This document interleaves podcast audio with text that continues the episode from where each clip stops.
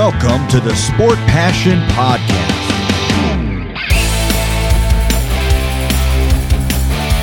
And here is your host, Lars Marendorf.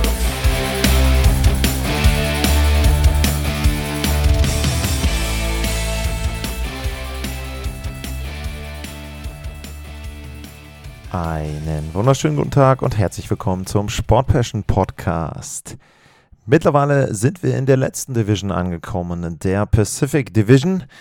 Und in der Vorschau auf die Saison 23-24 schaue ich heute auf die Seattle Kraken.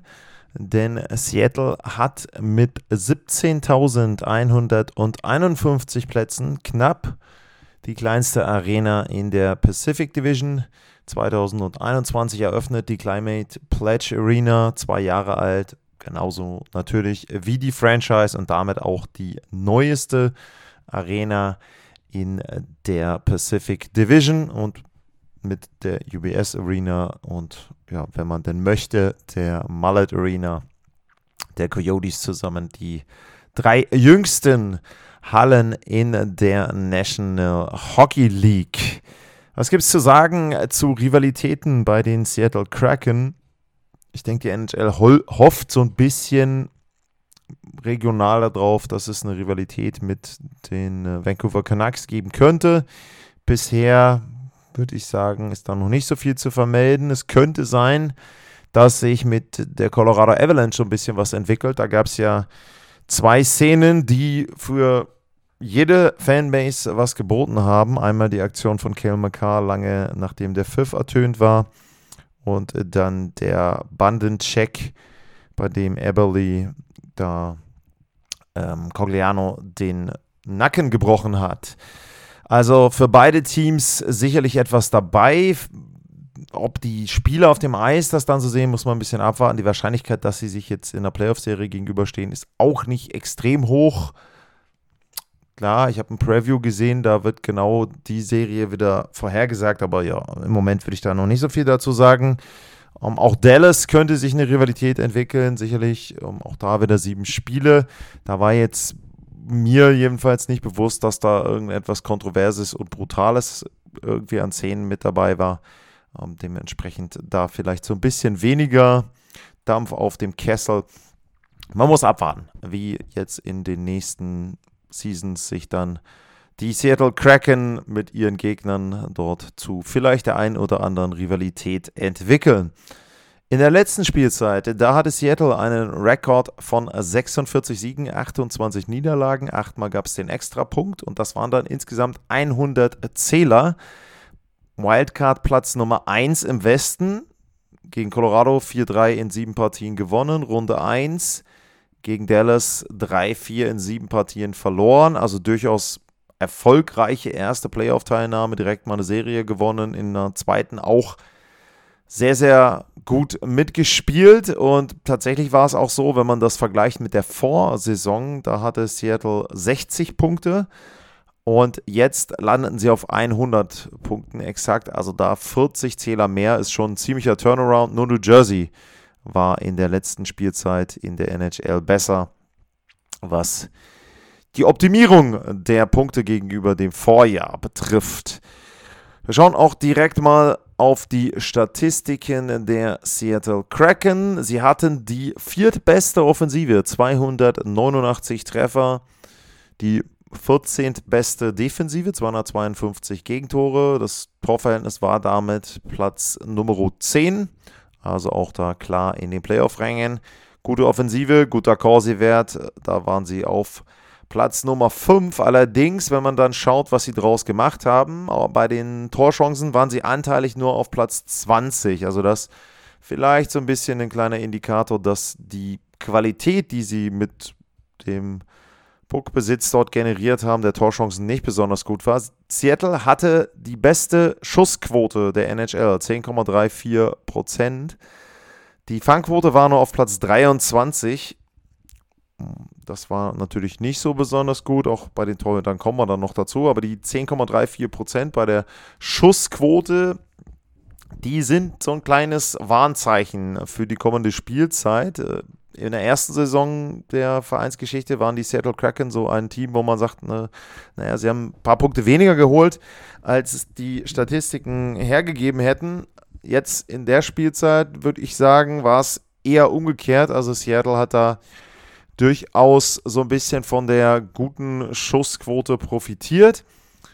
Das schlägt sich dann in den Special Teams allerdings nicht so nieder. Wenn ich da jetzt mal einmal nochmal rübergehe und schaue, das Powerplay war nur auf Platz 19, ist bei der Schussquote nicht so besonders gut, wobei man sagen muss, bei 5 gegen 5 war die Schussquote eben auch extrem stark.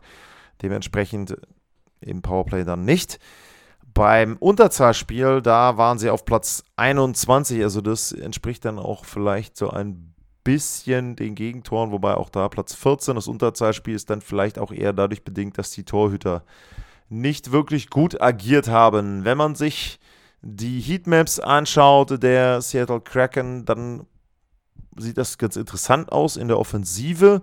Mochten sie den Bereich vorm Tor gar nicht so, sondern eher um den rechten Face-of-Circle, rechts kurz hinter der blauen Linie, da haben sie viel Offensive generiert und dann aber auch nochmal quer ein bisschen über die linke Seite. Also generell sehr, sehr viel Rot in der offensiven Zone mit dabei, aber eben erstaunlicherweise direkt vorm Tor nicht wirklich. Dem Gegner haben sie direkt vorm Tor schon einige Torchancen gelassen, aber auch da die Defensive war insgesamt zumindest bei 5 gegen 5 solide. Also da kann man, glaube ich, bei beiden Heatmaps nicht so richtig meckern und sich dann beschweren. Die Verbesserung aus der ja, ersten Spielzeit in Richtung zweiter Spielzeit, die hat dazu geführt, dass individuell einige Akteure sich einen neuen Verein gesucht haben und neue Verträge. Und bei den Veränderungen sieht das konkret so aus. Kyler Yamamoto, der kommt ja, letzten Endes aus Detroit, war aber natürlich in der Hauptsache bei den Edmonton Oilers aktiv für Detroit ja kein einziges Spiel gemacht. Also das war dann ja eher ein Salary Cap Dump dort der Edmonton Oilers. Dann kommen Brian Dumoulin als Verteidiger aus Pittsburgh und Pierre-Edouard Belmar, mittlerweile Veteran, kommt aus Tampa Bay gegangen sind. Äh, Daniel Sprong, der ist in Detroit jetzt, Morgan Geeky in Boston, Ryan Donato in Chicago, Carson Susi in Vancouver. Hm, Lokalrivale, mal gucken. Und Martin Jones ist in Toronto. Die Verbesserung von 60 auf 100 Punkte, die hat sich auch für Dave Hextall ausgezahlt. Der hat eine Vertragsverlängerung bekommen, der bisher einzige Coach in der Geschichte der Seattle Kraken. Und ja, was gibt's sonst zu sagen? Sie hatten sicherlich einige wirklich, wirklich gute Spieler mit dabei, aber vor allem ein super Kollektiv. Acht Spieler bei den Seattle Kraken hatten 40 oder mehr Zähler in der vergangenen Saison. Das ist ein sehr, sehr guter Wert. Und das zeigt eben, wie ausgeglichen dieses Team besetzt war.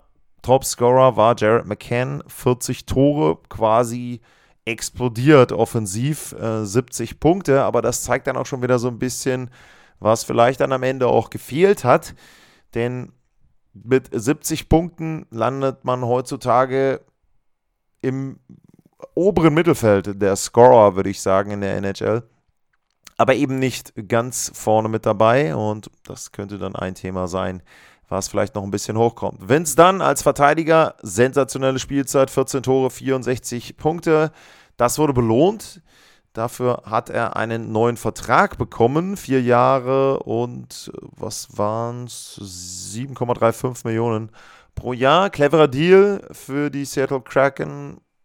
Sie haben ihm mehr Geld gegeben, aber eben nicht allzu lange, um eben vielleicht auch nochmal zu schauen, okay, war das jetzt wirklich nachhaltig? Kann er das vielleicht auch in den nächsten Jahren dann noch wiederholen. Jordan Eberly war auch noch mit dabei. 20 Tore, 63 Punkte. Äh, Matty Beniers, der Rookie of the Year, 24 Tore. Daniel Sprong, 21. Björkstrand, 20. Jaden Schwartz, 21. Man muss dazu sagen, Bobakowski zum Beispiel, der hätte auch locker die 20 Tore, 60 Punkte knacken können. Ähm, Gab sicherlich den einen oder anderen, der ohne Verletzung da auch reingekommen wäre in diese Zahlen.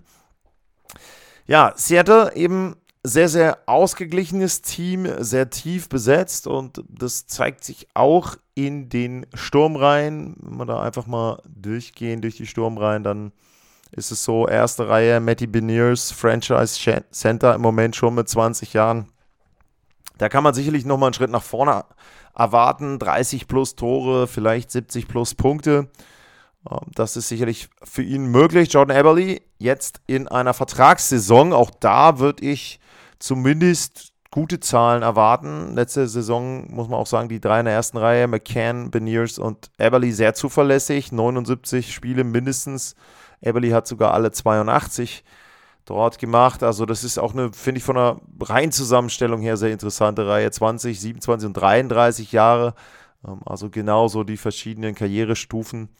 Ähm, äh, ja, da ein guter Mix in der ersten Reihe. Wie gesagt, nicht top, top, top äh, im Regal, aber trotzdem, ähm, denke ich, eine passable Kombination vorne. Wenberg, Jaden Schwartz und Burakowski eben in der zweiten Reihe dann auch solide. Wie gesagt, bei Burakowski hängt einfach viel davon ab, dass er gesund bleibt. Das war er in den letzten Jahren nicht immer.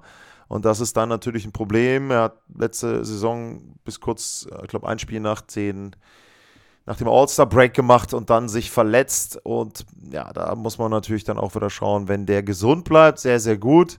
Wenn er aber eben nicht gesund bleibt, dann ist das natürlich ja, schwierig. Da müssen sie dann wieder hochrücken. Auch die dritte Reihe, hier im Moment wird Yanni Gord, Bjorkstrand und Brandon Tanev dort als Kombi genannt. Auch da alle zweistellig gescored. Die drei sind sehr zuverlässig, auch was die, Spiels, äh, was die Spiele betrifft. Auch da 81 oder mehr Spiele. Also das ist schon wichtig.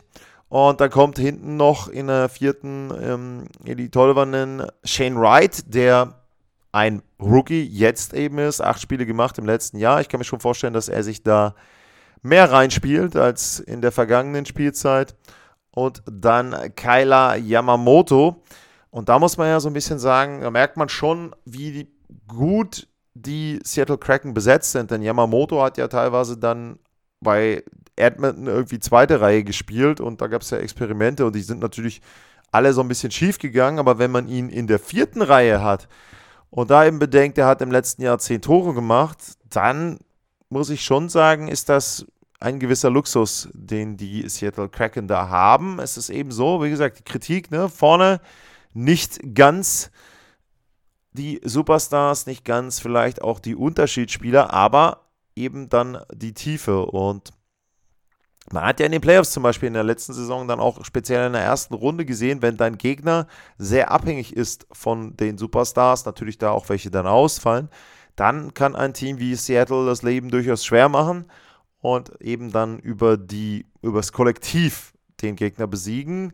Ähm, da ist allerdings für mich immer so ein bisschen die Frage, ob das jetzt in der nächsten Spielzeit gelingt. Ich habe die Schussquote angesprochen, wenn man dann eben bei Jared McCann guckt, die Bestleistung, Karrierebestleistung und so weiter.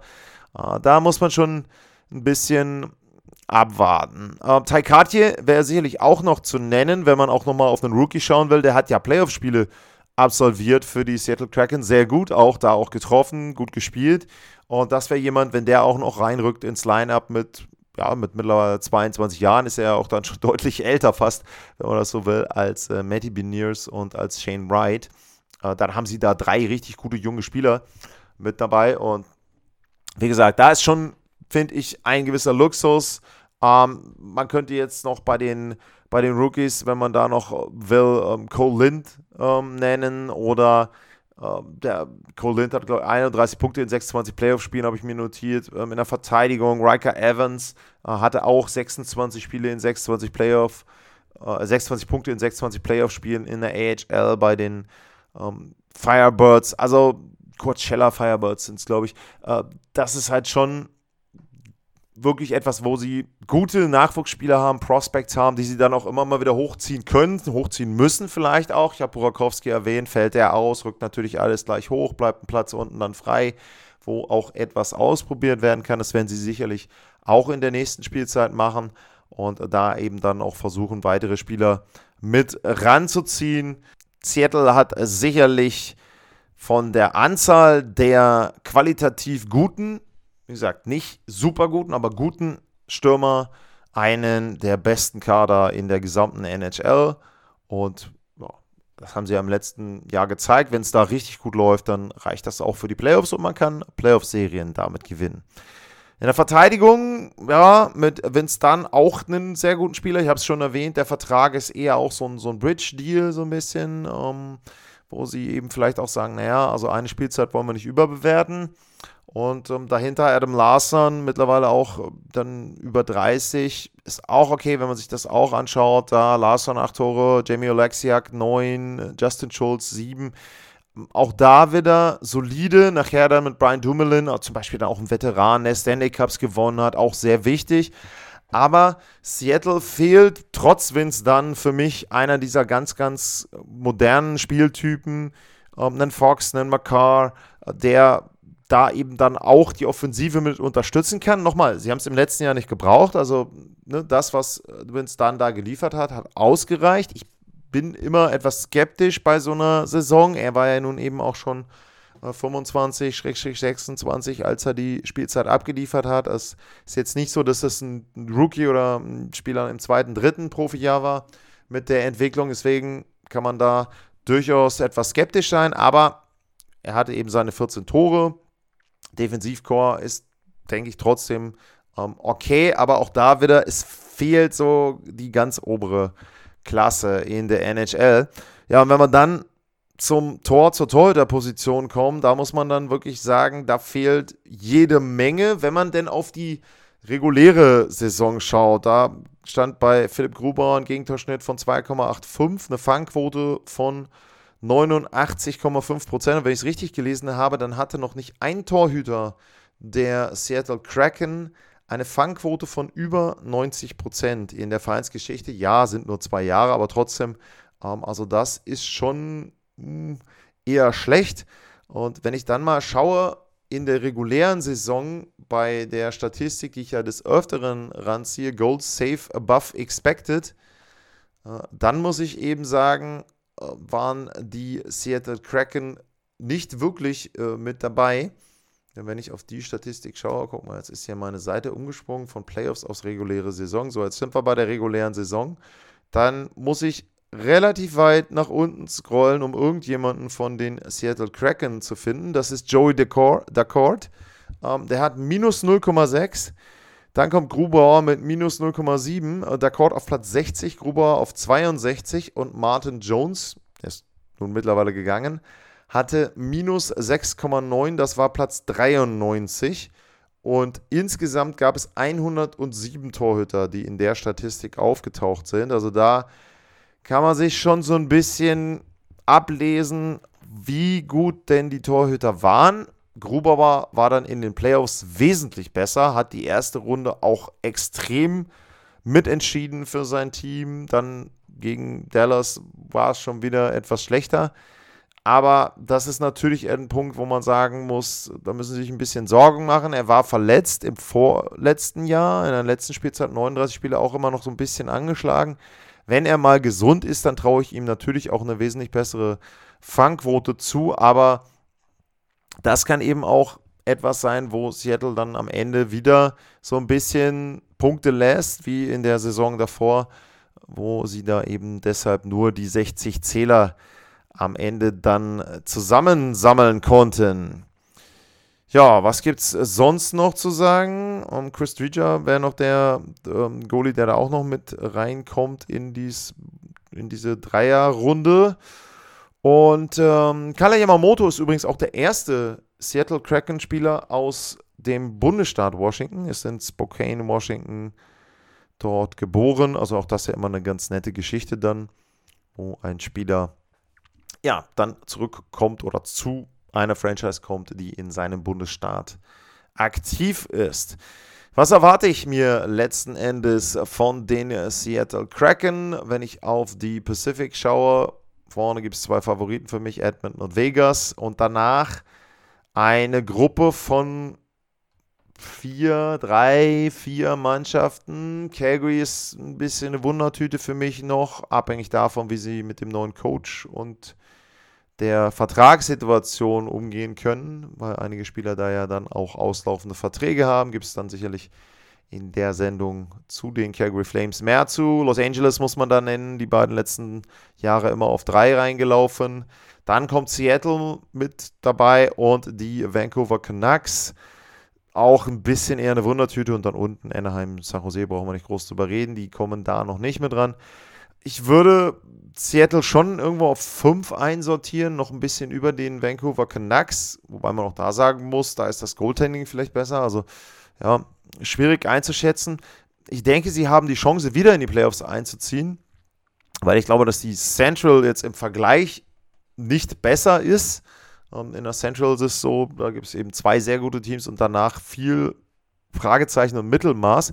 Es kann natürlich dann eben deshalb sein, dass aus der Pacific fünf Teams die Playoffs erreichen und dann wäre für mich Seattle mit dabei. Da würde es mich dann schon überraschen, überraschen, wenn bei fünf Teams aus der Pacific Division die Kraken nicht dabei wären.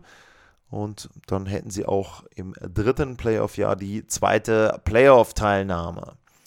Das war's mit der Vorschau auf die Seattle Kraken und es geht dann morgen weiter mit den Anaheim Ducks, die im Honda Center spielen. Für heute sage ich vielen Dank fürs Zuhören, bleibt gesund und tschüss.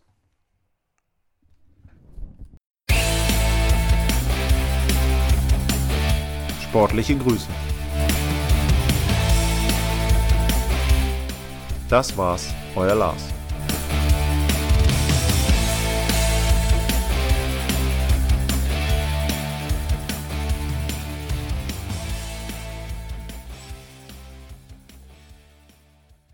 Wie baut man eine harmonische Beziehung zu seinem Hund auf? Puh, gar nicht so leicht. Und deshalb frage ich nach, wie es anderen Hundeeltern gelingt, beziehungsweise wie die daran arbeiten. Bei Iswas Dog reden wir dann drüber. Alle 14 Tage neu mit mir, Malte Asmus und unserer Expertin für eine harmonische Mensch-Hund-Beziehung, Melanie Lippisch. Iswas Dog mit Malte Asmus. Überall, wo es Podcasts gibt.